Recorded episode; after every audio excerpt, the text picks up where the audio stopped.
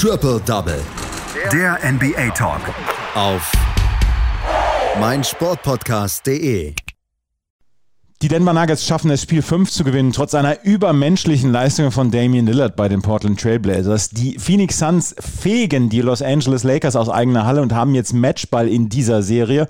Und die Brooklyn Nets können schon für ihre Serie gegen die Milwaukee Bucks planen, weil sie haben letzte Nacht ihre Serie gegen die Boston Celtics gewonnen. Das sind die Schlagzeilen aus der letzten Nacht, aus der letzten NBA-Nacht. Das war eine spektakuläre Basketballnacht und über die wollen wir natürlich hier sprechen bei Triple Double auf meinsportpodcast.de. Das mache ich heute mit Daniel Seiler. Hallo Daniel. Hallo Andreas. Es war ein spektakuläres Spiel. Ich habe mich eigentlich nur fokussiert auf das Spiel zwischen den Suns und den Lakers, weil die Serie bislang so faszinierend war.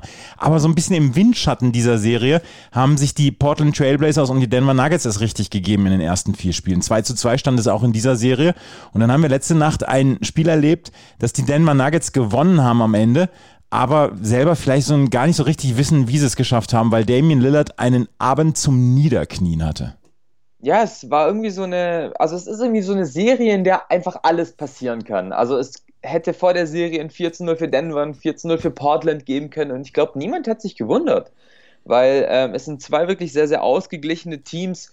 Klar, die Bilanz in der regulären Saison hat es jetzt nicht ausgesagt, dritter Port äh, Denver gegen sechster Portland, aber die beiden Teams treffen sich einfach auf so einer unfassbaren Ebene. Man hat jeweils einen Superstar, der jeden Abend explodieren kann äh, man hat einen Supporting Cast, der gut funktioniert und ich gebe dir recht, die Denver Nuggets wissen, glaube ich, nicht, wie sie dieses Spiel letztendlich gewonnen haben, denn Damian Lillard ist einfach ausgerastet. 55 Punkte, 10 Assists, er setzte einen neuen Playoff-Rekord für getroffene Dreier mit insgesamt 12 bei 17 Versuchen. Das sind 70 Prozent Wurfquote von der Dreierlinie für Damian Lillard. Und unter anderem brachte er sie damit zweimal in die Overtime, die dann letztendlich die Denver Nuggets gewinnen. Und das musste man einfach sagen, weil äh, Nikola Jokic mehr Support hatte, als es Damian Lillard hatte.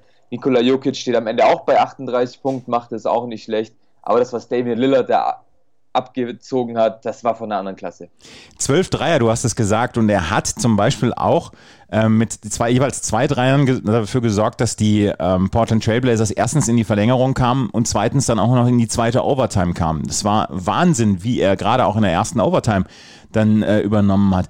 Aber dieser, ähm, dieser Dreier in die Overtime, der hätte eigentlich nicht sein dürfen, weil da wurde ein Foul gepfiffen, was nach, ja, nach dem Video Beweisen eigentlich kein Foul gewesen ist. Und die Schiedsrichter haben dann auf Foul entschieden, aber auf Einwurf von der Seite und nicht auf Wurffoul. Und ähm, dann konnte Damien Lillard den Dreier bringen. Die Denver-Fans fühlten sich ein bisschen verschaukelt in der Zeit. Kann ich absolut verstehen. Also es gab den Inbound von der Seite ähm, Damien Lillard gegen Austin Rivers. Der hat eigentlich nur, wie man es kennt, linker Arm hoch, um den Wurf zu verändern. Rechter Arm ist unten, um den Drive ein bisschen äh, zu erschweren. Und Damian Lillard berührt Austin Rivers minimal. Also das war erstens keine aktive Bewegung von Rivers gegen den Arm von Lillard. Außerdem war das absolut kein Schlag auf die Hand. Anschließend Lillard einen Dreier, der weit neben dem Korb landet. Ähm, die Refs haben auf Foul entschieden, somit kriegt Lillard quasi diese zweite Chance.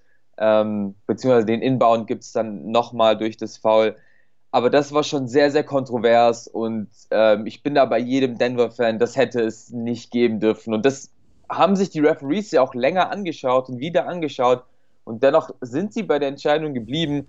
Ähm, bleibt mir dennoch ein Rätsel, ähm, auf jeden Fall. Nikola Jokic hat in der Verlängerung dann nicht mit seinen Punkten unbedingt dafür gesorgt, dass die Denver Nuggets äh, das gewonnen haben, sondern unter anderem mit einem Pass raus auf ähm, Michael Porter Jr., der dann einen Dreier versenkt hat. Und ähm, das hat mal wieder gezeigt, was für ein Universaltalent ja auch Nikola Jokic ist, oder? Das ist ja nicht einer, der nur stopft am Ring, sondern er kann von draußen werfen, der kann unglaubliche Pässe spielen. Das ist ein kompletter Spieler, oder? Ja, also er ist mit der kompletteste Spieler in der NBA. Also seine Statline, ich habe es erwähnt, 38 Punkte, dazu noch 11 Rebounds, was für einen Center natürlich nicht wenig ist, äh, nicht, nicht unbedingt sehr viel ist, aber 9 Assists äh, zu seinen Teammates und unter anderem dieser wichtige äh, auf Michael Porter Jr., denn es stand eine lange Zeit 140 zu 140. Die beiden Teams sind nicht so wirklich zum Scoren gekommen. Man war auch einfach müde kurz vor Ende der zweiten Overtime und dann eben dieser eine Pass, der, der einmal das Feld komplett separierte und Michael Porter einen freien, einen freien Wurf gab. Und für Nikola Jokic, es war ein extrem schweres Spiel. Er hat auch ein technisches Foul bekommen, weil er einfach ja, keinen guten Stand hatte bei den Referees. Die haben ihm nicht viel Fouls gegeben. Dann noch hat er es geschafft, seinen, ähm, seinen Gegenspieler Yusuf Nurkic auszufaulen. Ähm, aber bei Nikola Jokic wäre tatsächlich sogar noch mehr drin gewesen. Das ist komisch bei 38 gesagten Punkten.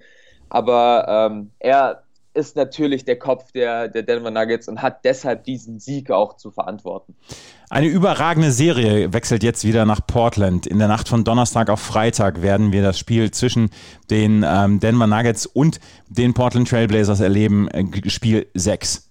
Wir werden auch Spiel 6 erleben beim Spiel der Phoenix Suns gegen die LA Lakers. Das steht auch 3 zu 2. Auch jetzt für die Phoenix Suns, für das Team, was die Serie begonnen hat, was auf Platz 2 in der Regular Season war, aber trotzdem als Außenseiter galt. Mit Anthony Davis, mit LeBron James fit. Da wäre eigentlich eine, das wäre eigentlich eine Überraschung, eine Sensation. Das Problem für die Lakers ist, dass Anthony Davis ausgefallen ist mit einer Verletzung in der Leistengegend. Und jetzt äh, haben wir in der letzten Nacht gesehen, wie sehr Anthony Davis den Lakers gefehlt hat. Mit 115 zu 85 fegen die Phoenix Suns die Los Angeles Lakers aus der eigenen Halle und das war ein Statement-Sieg der Phoenix Suns letzte Nacht. Ja, und ähm, wer es schafft, ein komplettes viertes Viertel als Garbage Time gegen die Lakers zu spielen, das ist ein Statement-Sieg. Ähm, das muss man tatsächlich so sagen die Phoenix Suns haben nicht nur die Lakers weggefegt, sie haben mit den Lakers den Boden gewischt. Sie haben die Lakers hergespielt und ich bin tatsächlich immer einer der Verfechter gewesen, bis, bis zum 2 zu 2 Ausgleich, also bis äh, Spiel 4 äh, in dieser Serie, dass die Lakers den Meistertitel holen. Und jetzt bin ich der festen Überzeugung, dass die LA Lakers keinen Stich mehr setzen, dass auch im Staples Center eine Niederlage herrschen wird. Denn was die Phoenix Suns mit den LA Lakers angestellt haben, das war tatsächlich ein riesiges Basketballniveau. Und an der Stelle muss man dann auch einfach sagen, die Phoenix Suns sind nicht nur Chris Paul, die Phoenix Suns sind immer noch und natürlich Devin Booker und vor allem Monty Williams. Was Monty Williams für eine Verteidigungsstrategie gegen die Lakers aus dem Hut gezaubert hat, war wirklich stark. Es war eine Mischung aus Box and One und vielleicht auch das, was die Heat letztes Jahr gegen Giannis gemacht haben. Also natürlich haben sich die Lakers darauf fokussiert, irgendwie über LeBron James zu spielen, aber Monty Williams hat es immer wieder geschafft, das richtige Matchup gegen LeBron James zu setzen. Sei es Jay Crowder, sei es äh, Miles Bridges oder auch mal Torrey Craig. Und alles zwischendrin hat sich einfach in der Zone zusammengezogen, dass LeBron James eben nicht ziehen kann, dass er nicht sein Bullyball gegen einen äh, im Post spielen kann. Und von draußen ist einfach nichts gefallen bei den Lakers. Ähm, wir schauen einfach mal auf die Statline von äh, Dennis Schröder. Da steht einfach eine kleine Runde Null. Ähm, der Point Guard der Lakers hat einfach nichts zustande gebracht. Und auf der anderen Seite Devin Booker einfach von Anfang an des, des Spiels unfassbare Leistung. 18 Punkte im ersten Viertel. Er hat alles dominiert. Er hat mit den Lakers wirklich anstellen können, was er wollen. Seine Dreier sind gefallen, seine And-Ones sind gefallen. Und dann geht natürlich alles rein. Dazu, man muss ihn einfach immer wieder lobenswert erwähnen. Die Andre Ayton steht zwar nur bei 8 Punkten und 7 Rebounds, dennoch mit Abstand der beste Big Man in dieser Serie. Also die Lakers können Drummond gegen ihn stellen, die können Gasol gegen ihn stellen. Harrell hat es im vierten Viertel mal versucht, aber die Andre Ayton ist einfach so eine Macht in der Zone. Und ähm, dazu halt einfach eine super Teamleistung der Phoenix Suns. Man kann es ja wirklich gar nicht so wirklich bewerten, weil es nur drei Viertel kompetitiver Basketball war und die Suns sind einfach weggerannt. Ähm, und die Lakers haben einfach keine Chance gehabt. Also von Minute 1 war dieses Spiel schon entschieden. Cameron Payne auch schon in der ersten Halbzeit mit 16 Punkten. Er hat äh, früh dafür gesorgt, zusammen mit Devin Booker. Die beiden haben im ersten Viertel quasi alleine die, ähm, die ähm, Los Angeles Lakers hergespielt. Wir wissen noch nicht, ob in Spiel 6 Anthony Davis zurückkommt. Aber was man festhalten muss, was du ja eben auch gesagt hast, der Supporting Cast für LeBron James war letzte Nacht grausam, das müssen wir so sagen. Und es war eine grausame Leistung auch von Dennis Schröder. Es war keine gute Leistung von Kentavious Caldwell Pope. Äh, Markeith Morris hat nur zehn Minuten gespielt. In zehn Minuten hat Marc Gasol fünf Fouls auf, auf das Scoreboard geschrieben. Kyle Kusma war okay, vielleicht sogar noch. Ähm, Talon Horton Tucker hat es versucht. Wesley Matthews hat es nicht geschafft. Ben McLemore stolpert über den Platz. Das, äh, die, der Rest der Mannschaft ist im Moment nicht konkurrenzfähig, das müssen wir so sagen. Ähm, ja, und das ist nicht nur der Rest der Mannschaft. Du, du hast gerade so viele Namen aufgezählt, wie viel man eigentlich in der Playoff-Serie nicht spielen lässt. Also die Bank der LA Lakers ist ja schon richtig tief. Das sind ja schon alles Spieler, die kompetitiven Basketball spielen können, die in ihrer Karriere auch schon gezeigt haben, dass sie Erfolg haben können. Aber sie werden einfach, wie ich finde, von Frank Vogel komplett kopflos eingesetzt. Wenn Ben, ben McLemore die ersten zwei Minuten nicht funktioniert, wird Talon Horton Tucker mal äh, reingeworfen, der es übrigens gut gemacht hat. Äh, wenn Wes Matthews nicht funktioniert, ja, dann wird halt ähm, einfach wieder mehr äh, über Kyle Kuzma gespielt. Es ist so ein bisschen wirr und ein bisschen kopflos, wie Frank Vogel die, die Spieler einsetzt und dann funktionieren die auch einfach nicht. Klar, Kyle Kuzma macht 15 Punkte, aber für mich sehr bezeichnend, Ende des ersten Viertels, die Lakers haben den Ball nochmal 15 Sekunden vor Schluss und Kyle Kuzma läuft einfach am nominellen Point Guard an Dennis Schröder vorbei, gibt ihm gar nicht den Ball und nimmt einen Stepback-Dreier, der nur ans Brett geht. Also das, da zeigt sich schon, dass die Lakers einfach nicht eingespielt sind. Da zeigt sich vielleicht auch, dass ein Rajon Rondo, der vielleicht eigentlich ein älterer Spieler ist, aber immer noch mehr geben kann als ähm, ein Dennis Schröder. Und genau das ist das, was ein LeBron James eigentlich braucht. Gute Spiele um ihn rum, die ihre freien Dreier treffen. Denn es gab wieder freie Dreier.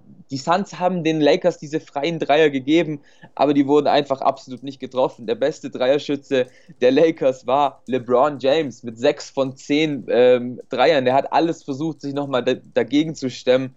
Äh, steht am Ende bei 24 Punkten. Aber die Lakers hatten einfach nicht den Wille, nicht den Kopf, um da irgendwie was zu bringen. Und ja, ich muss einfach sagen, ich bin kein Fan von der Rotation der LA Lakers, denn es ist, wie gesagt, ein bisschen kopflos, es wirkt ein bisschen wild. Und ja, zu Cameron Payne kann ich nur sagen, Sixth Man of the Playoffs bisher. Also ganz eindeutig. Und er hat letztes Jahr noch in China gespielt. Das ist eine Eben. ziemlich coole Geschichte mit Cameron Payne. Ja, du hast es vorhin schon gesagt, es gibt keinen Weg für, deiner Meinung nach zurück für die Lakers in diese Serie, auch wenn vielleicht Anthony Davis dann wieder mitspielt? Ja, möglicherweise könnte in Spiel 6 ganz, ganz viel passieren, denn was wir ja noch gar nicht erwähnt haben, ist, Chris Paul hat sich wieder verletzt. Ja. Chris Paul ist wieder mit einer schmerzenden Schulter raus nach einem Foul von Wesley Matthews, bei dem ich mir immer noch nicht sicher bin, ob das vielleicht nicht sogar Absicht war ähm, vom äh, Shooting Guard der LA Lakers. Aber Chris Paul hat schon lange wieder auf dem Boden gelegen, hat sich wieder die ledierte Schulter gehalten und sollte natürlich es so kommen, dass Chris Paul raus ist und Anthony Davis rein, dann wären die Karten natürlich wieder komplett neu gemischt. Dann treffen wieder zwei verschiedene Mannschaften aufeinander. Und dann könnte im Staples Center natürlich noch passieren, dass die Lakers dieses Spiel gewinnen. Eine wilde Serie haben wir dort zwischen den LA Lakers und den Phoenix Suns. Eine, die Spaß macht, genauso wie die zwischen den Portland Trailblazers und den Denver Nuggets. Eine Serie, die keinen Spaß mehr macht, weil sie vorbei ist und die auch nicht so richtig viel Spaß gemacht hat. Das müssen wir sagen. Das ist die der Boston Celtics gegen die Brooklyn Nets. Die Brooklyn Nets haben einfach ab Spiel 2 übernommen und haben jetzt mit 123 zu 109 auch Spiel 5 gewonnen.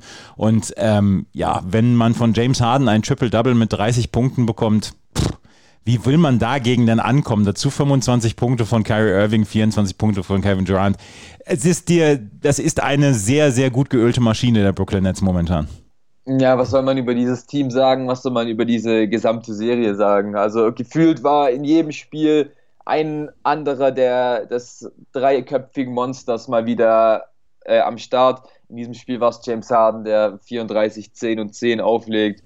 Dazu eben seine zwei Co-Stars mit Kerry Irving 25 Punkte, Kevin Durant 24 Punkte, der in dieser Serie auch schon wieder gezeigt hat, was in ihm steckt. Und letztendlich ist es, diese Serie war einfach unfair. Das muss man dann einfach wirklich so klipp und klar sagen. Äh, die Brooklyn Nets einfach ja, in Vollbesetzung, in, mit ganz viel Bock sich einzuspielen, weil man ja in der Regular Season nur acht Spiele miteinander gespielt hat.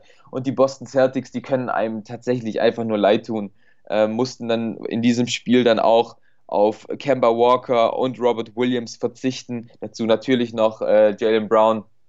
Und Jason Tatum war mal wieder auf sich allein gestellt, wie es auch schon die vier Spiele davor war. Ähm, die Celtics haben es recht gut gemacht. Man ist immer ein bisschen hinten dran geblieben, aber man hatte immer dieses Gefühl, wenn die Nets wirklich wollen, dann, dann rennen sie halt, dann fangen sie an, wirklich ähm, die, ne-, die Celtics einzureißen. Genau so ist es passiert im vierten Viertel. Ähm, da reichen dann auch keine 32 Punkte von Jason Tatum. Und da braucht man dann halt auch mehr als nur einen von zehn Dreiern von Marcus Smart. Letztendlich, glaube sind die Celtics auch einfach froh und ich glaube, da spreche ich auch für äh, Kollege Patrick Rivin. Ich glaube, auch er ist froh, dass diese Serie vorbei ist, dass diese Seuchensaison, die die Celtics ja gespielt haben, auch einfach vorbei ist und dass sich vielleicht äh, die Kelten im äh, Sommer neu aufstellen können. Ja, es wird sehr spannend werden, was die Celtics in, im Sommer machen, weil der Kader scheint so ein bisschen unausgewogen zu sein. Dazu dann viele Verletzungen. Wir haben darüber gesprochen hier auch bei Triple Double und ähm, es wird eine spannende Offseason für die Brooklyn Nets werden und die ähm, Brooklyn Nets, äh, für die Boston Celtics, Entschuldigung, und die Brooklyn Nets treffen ab Samstag, in der Nacht von Samstag auf Sonntag, auf die Milwaukee Bucks. Ich glaube, das ist eine Serie, auf die wir uns sehr freuen können. Das wird eins der großen Highlights äh, in diesen Playoffs. Also ich bin extrem hyped jetzt schon drauf. Ich kann mir noch nicht sagen, wer ein Favorit in dieser Serie ist. Äh, die Milwaukee Bucks haben eigentlich jegliche defensive Möglichkeiten, die Brooklyn Nets zu schlagen. Aber die Brooklyn Nets sind offensiv einfach variabel und unfassbar stark.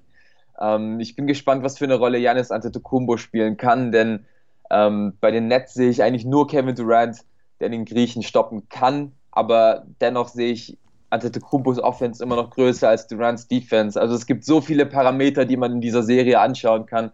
Es wird richtig interessant. Es wird geiler Basketball. Und ich hoffe auf sieben Spiele und auf hitzige Duelle von Spiel 1 bis Spiel 7. Wir haben nächste Nacht haben wir vier Spiele. Drei davon könnten serienentscheidend sein. Die Washington Wizards liegen gegen die Philadelphia 76ers mit 3 zu 1 zurück. Die Atlanta Hawks führen gegen die New York Knicks mit 3 zu 1. Die Utah Jazz führen gegen die Memphis Grizzlies mit 3 zu 1. Nur die Serie zwischen den Dallas Mavericks und den LA Clippers geht weiter. Dort steht es 2 zu 2, nachdem beide Mannschaften ihre beiden Auswärtsspiele gewonnen haben. Welche Serie wird heute Abend beendet? Welche Serien werden heute Abend beendet? Die Jazz gewinnen gegen die Grizzlies. Ähm, also die Jazz zu Hause im Vivid Smart Home Center. Es, es waren immer sehr ausgeglichene Spiele zwischen den Grizzlies und den Jazz. Die Grizzlies gefallen mir unfassbar gut mit Dylan Brooks, der eine überragende Rolle spielt. Ja über den man ja gar nicht zu reden braucht, der in seinen ersten Playoffs einfach zeigt, dass er Superstar-Potenzial hat. Ein Jonas Valanciunas, der sich gegen Rudy Gobert wirklich gut hält. Aber die Jazz sind als Team einfach besser. Und deswegen werden die Jazz dieses, diese Serie gewinnen. Äh, die 76ers werden gegen die Wizards gewinnen, weil die sich auch so langsam ausruhen wollen.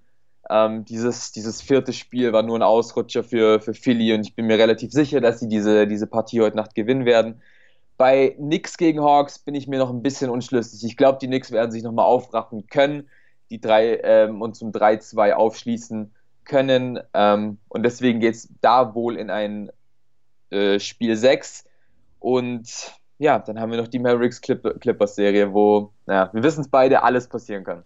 Da kann wirklich alles passieren. Wir werden in den nächsten Tagen darüber sprechen, über diese Serien und wir werden bei Triple Double natürlich weiterhin die NBA Playoffs beobachten. Das war Daniel Seiler mit seinen Einschätzungen zu den Spielen aus der letzten Nacht. Die Portland Trailblazers und die Denver Nuggets werfen sich die Dreier um die Ohren und die Phoenix Suns fegen die Los Angeles Lakers aus der eigenen Halle. Danke, Daniel. Ich danke auch. Triple Double. Der NBA Talk. Auf meinsportpodcast.de